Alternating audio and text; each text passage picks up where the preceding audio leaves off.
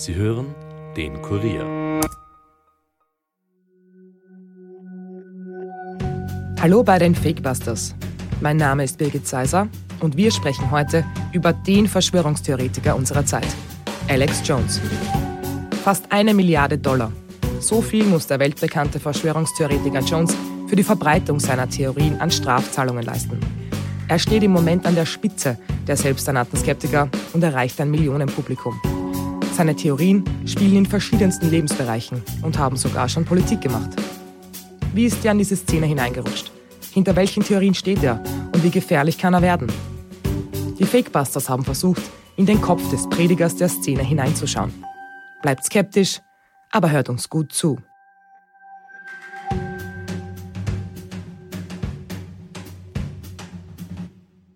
I'm here to tell you 1776 will commence again if you try to take our firearms. Doesn't matter how many lemmings you get out there on the street begging for them to have their guns taken. We will not relinquish them. Do you understand? That's why you're going to fail and the establishment knows no matter how much propaganda, the republic will rise again when you attempt to take our guns. My family in the Texas Revolution against Santa Anna, my family was at the core on both sides starting that because Santa Anna came to take the guns at Gonzales, Texas. Pierce, don't try what your ancestors did before. Why don't you come to America? I'll take you out shooting. You can become an American and join the Republic.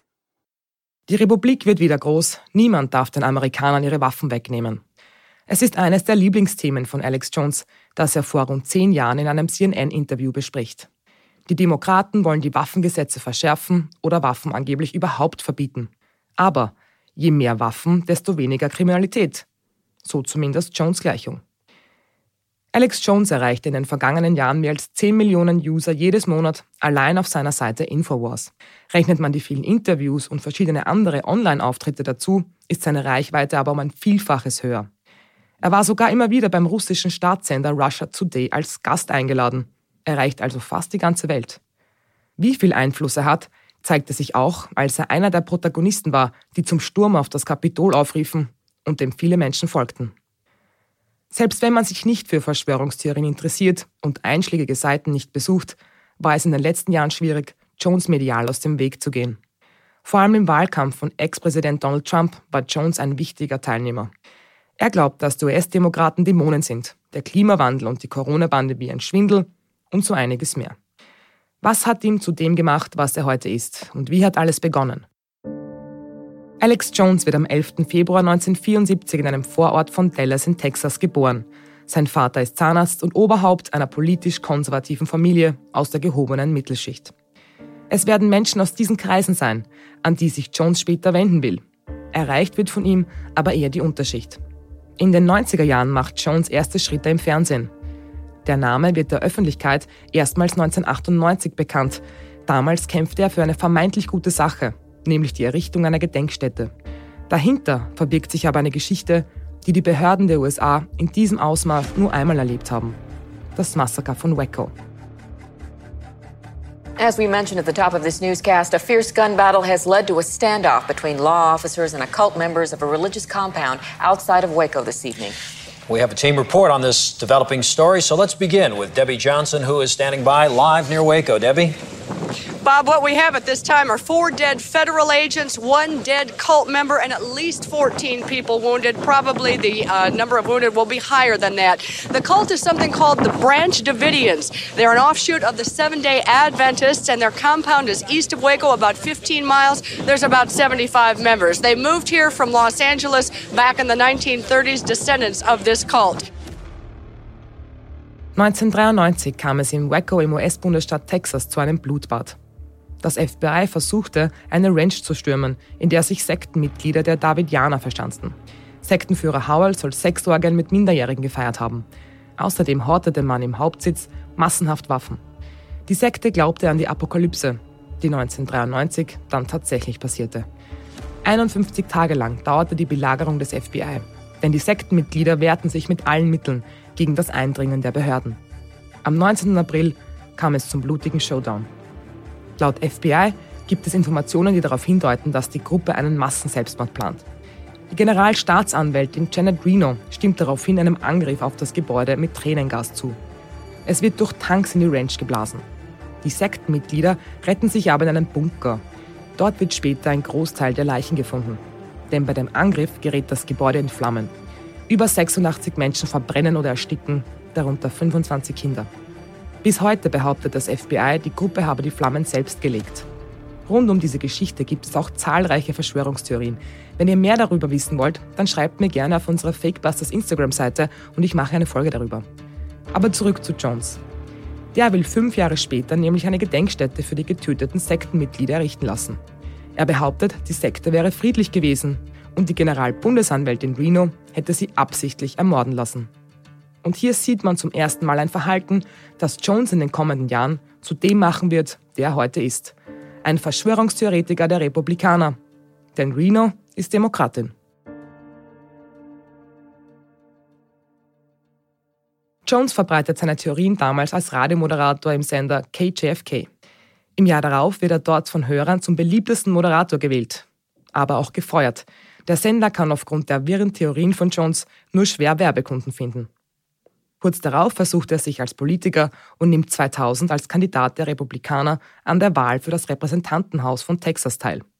Er bezeichnet sich selbst als innenpolitischer Wachhund. Weil Umfragen ihm aber nur eine sehr geringe Chance auf einen Sieg einräumen, zieht er seine Kandidatur kurz vor der Wahl zurück. Das gibt ihm aber die Möglichkeit, in eine Branche hineinzuschnuppern, die er für sich entdecken wird. Where did Substance D come from? Why can't we stop it? Was hier wie eine Ansprache von Jones klingt, ist eine Szene aus dem Film Scanner Darkly, der dunkle Schirm mit Keanu Reeves. Es geht um die Dystopie eines Überwachungsstaates und Alex Jones spielt sich mehr oder weniger selbst. Man sieht ihn mit einem Megafon an einer Ampel stehen und die angebliche Wahrheit über die Machenschaften der Politik predigen. Dann wird er von Polizisten festgenommen. Diese Szene wiederholt sich später auch in der Realität, als Jones in New York festgenommen wird, weil er unerlaubterweise mit einem Megafon an einer Kreuzung spricht. Der Film mit Keanu Reeves ist aber nur eines von vielen Filmprojekten, das Jones in den darauffolgenden Jahren angehen wird. Zuerst als Schauspieler, später als Filmemacher. Wie groß sein Einfluss auf seine Fans ist, zeigt sich am Beispiel des Phantom Patriot. Im Jahr 2002 drang Richard McCaslin in das Gelände des Bohemian Groves eines Clubs ein, nachdem er eine von Johns Dokus über die angeblichen Machenschaften des Geheimbundes gesehen hatte. Mit einer Sturmmaske und aufgemaltem Totenkopf und bewaffnet bis unters Kinn drang er in das Clubgelände ein, um die Machenschaften dort aufzudecken. Dann legte er Feuer. Verletzt wurde niemand, aber es zeigt, wie viel Einfluss Jones auf seine Jünger hat. Die ganze Folge über den Bohemian Grove findet ihr übrigens auch über unsere Instagram-Seite. Werbung für seine Werke kann Jones quasi gratis über seine Infowars-Homepage betreiben. Überhaupt scheint er ein tüchtiger Geschäftsmann zu sein, denn was er an Merchandise verkauft, kann sich sehen lassen. Kosmetika, Nahrungsergänzungsmittel, Potenzpillen und Schusswaffen hat er unter anderem im Repertoire. Außerdem verkauft er Medikamente, die gegen Gifte schützen, die die US-Regierung angeblich versprüht. Dadurch sollen die Amerikaner femisiert werden, was so viel bedeutet, wie dass Männer zu Frauen gemacht werden sollen. Wer jetzt denkt, das alles ist zu absurd, als dass es sich verkaufen würde, der irrt.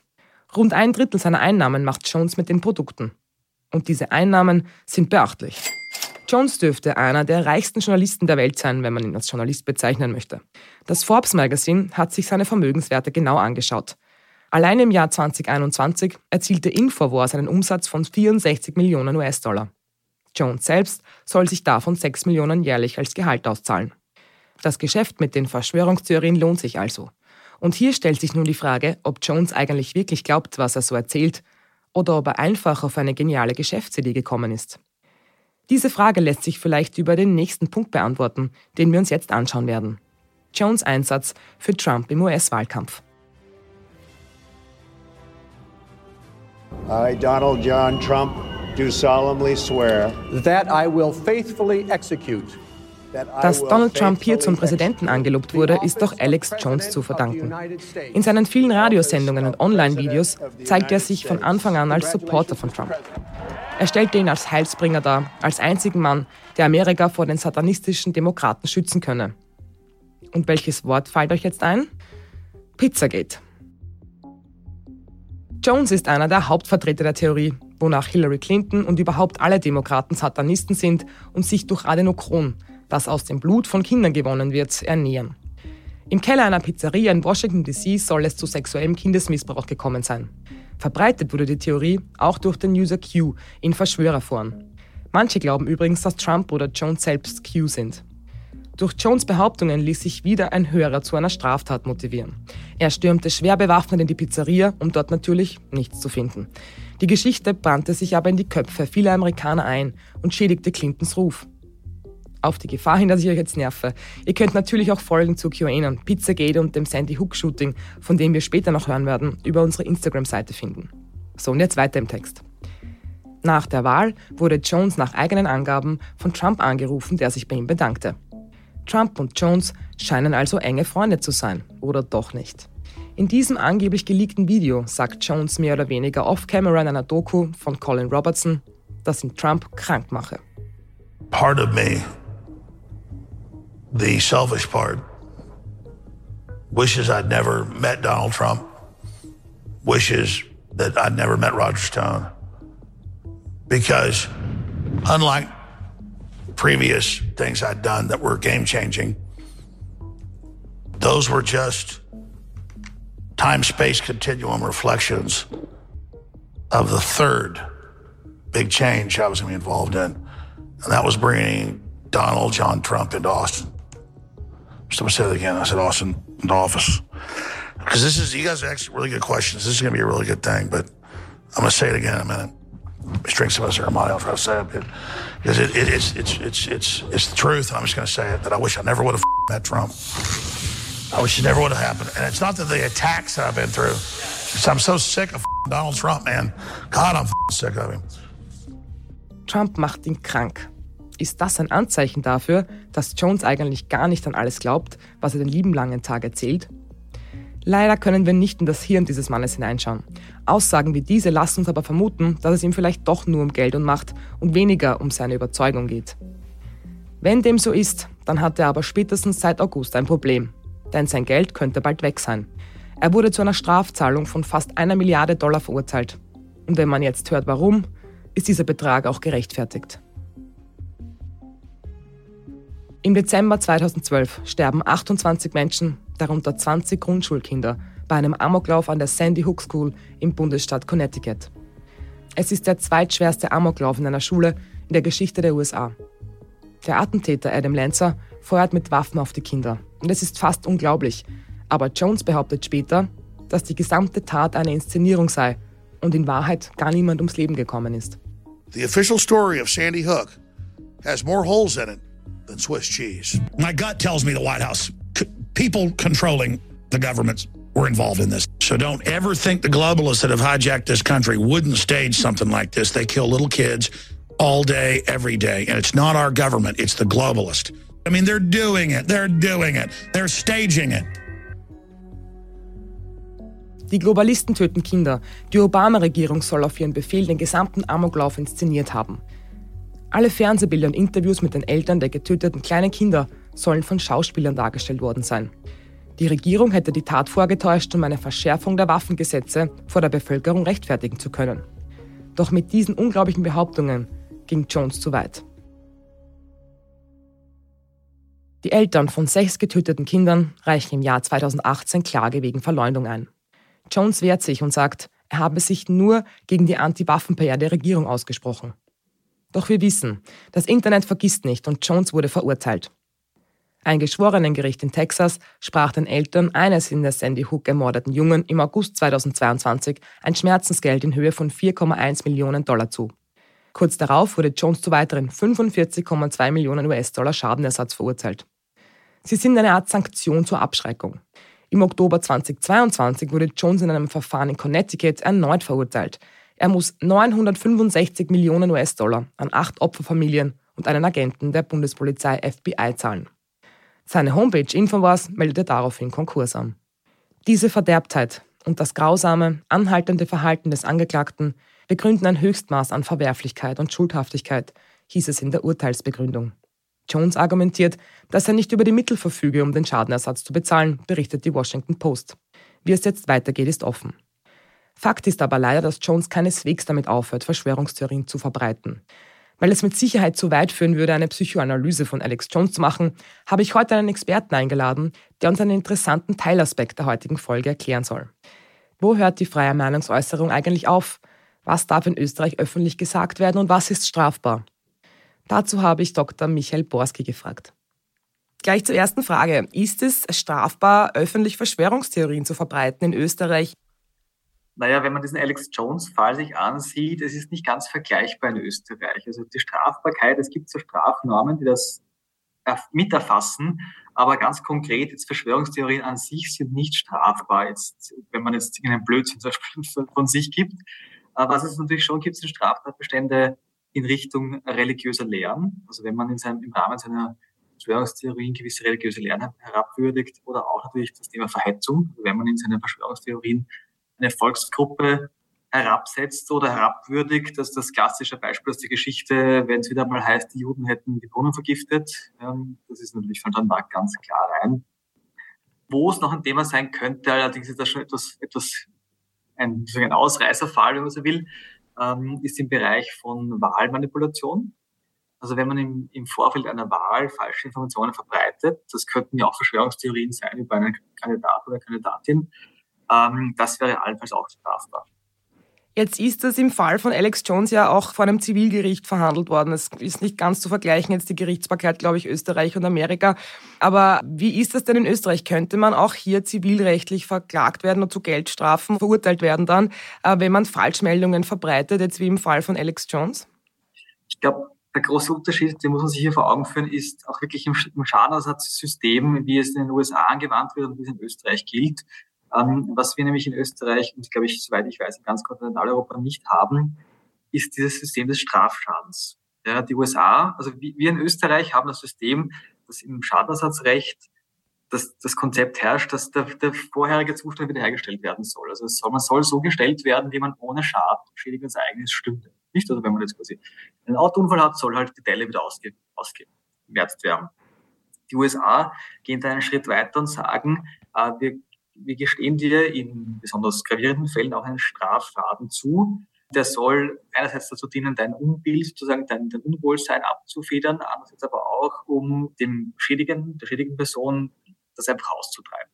Ja, und ich glaube, das ist, weil ich es auch weiß, im Fall Alex Jones ein ganz wesentlicher Faktor gewesen, dass mir gesagt hat, einerseits gibt es einen Schaden, der wird, den musst du ersetzen, aber andererseits gibt es eben auch, du sollst sowas nicht mehr machen. Das soll nicht nur dich, sondern auch alle anderen zu einem Blödsinn machen abschrecken deswegen hat man hier auch so einen hohen Strafschaden eben zugesprochen. In Österreich gibt es das nicht.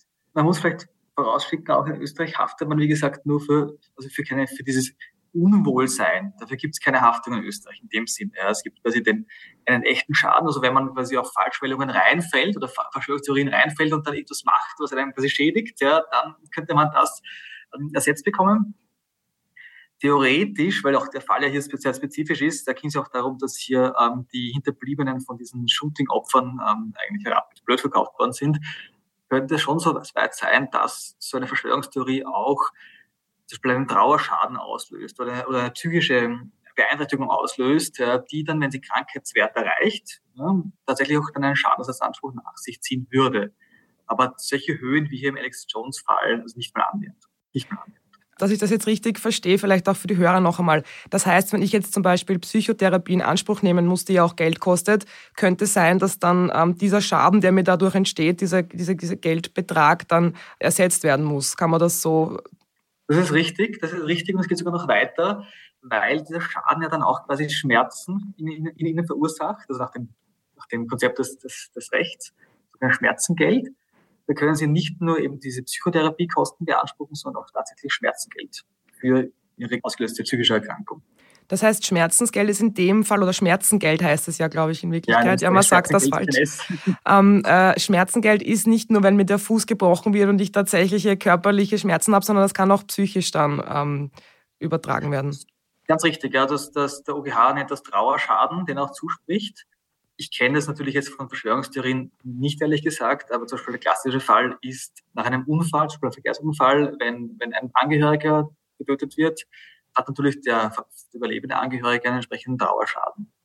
Der ist allenfalls auch zu ersetzen. Jetzt noch eine letzte Frage, und zwar gibt es einen Präzedenzfall, jetzt, der so ähnlich in Österreich äh, nachgespielt werden könnte, wie das jetzt in Amerika bei Alex Jones der Fall war? Also ich kenne ehrlich gesagt keinen. Ich habe auch ein bisschen nachgesehen, ich habe nichts gefunden bis jetzt. Ich glaube, das ist aber auch so erklärbar, dass hier das einfach das Konzept, wie eben schon beim Schadenersatz kurz dargelegt, ein anderes ist. Das ist, glaube ich, so einen vergleichbaren Fall in Österreich nur sehr schwer gäbe. Jetzt eine Frage möchte ich noch anschließen. Wenn ich jetzt Verschwörungstheorien höre, die irgendjemand verbreitet, kann ich da eigentlich rechtlich nicht dagegen vorgehen? Wenn ich jetzt der Rezipient bin und, und, und sage, der erzählt jetzt irgendwelche, irgendeinen Blödsinn, da könnte ich jetzt nicht dagegen vorgehen rechtlich, oder? Naja, das muss man unterscheiden. Wenn Sie, wenn Sie davon betroffen sind, ja, also das heißt, keine Ahnung, was die Journalisten, Gott, das ist jetzt vielleicht ein bisschen zu weit geholt, aber wenn die Verschwörungstheorie sich nur auf eine Gruppe bezieht, die überschaubar ist in einer gewissen Weise ähm, und sie dadurch eine gewisse Betroffenheit auch individuell hätten, äh, dann könnten sie dagegen vorgehen. Ja, einfach mit den, mit den Regularien des, des Persönlichkeitsrechts, also Unterlassungsanspruch etc. Aber wenn es nur heißt, alle Journalisten lügen oder verbreiten eben Fake News, das ist einfach zu diffus. Ja. Okay, dann werden wir weiter schauen müssen, dass wir das im Podcast hier aufklären. Dann bedanke ich mich recht herzlich, für dass Sie sich Zeit genommen haben. Dankeschön. Sehr gerne. Wir fassen noch einmal zusammen. Alex Jones ist leider der erfolgreichste Verschwörungstheoretiker unserer Zeit. Er erreicht Millionen von Menschen und viele davon glauben leider an seine Theorien. Mit dem Gerichtsurteil hat sein Dasein jetzt einen ordentlichen Dämpfer bekommen. Seine Website der Infowars hat Konkurs angemeldet. Dass Jones nun leise wird, ist aber nicht zu hoffen. Es ist umso wichtiger, sich in mehreren Quellen zu informieren und nicht auf Jones Lügen hereinzufallen. Wir werden hier weiter gegen solche Verschwörungstheoretiker kämpfen. Und ihr bleibt bitte skeptisch und hört uns gut zu. Das war's für heute von den Fakebusters. Wenn ihr mehr Infos zu diesem Podcast braucht, findet ihr sie unter www.kurier.at fakebusters. Wenn euch der Podcast gefällt, abonniert uns doch und hinterlasst uns eine Bewertung in eurer Podcast-App. Fakebusters ist ein Podcast des Kurier. Moderation von mir, Birgit Zeiser, Schnitt Dominik Kanzian, Produzent Elias Nadmesnik. Weitere Podcasts findet ihr auch unter www.kurier.at podcasts.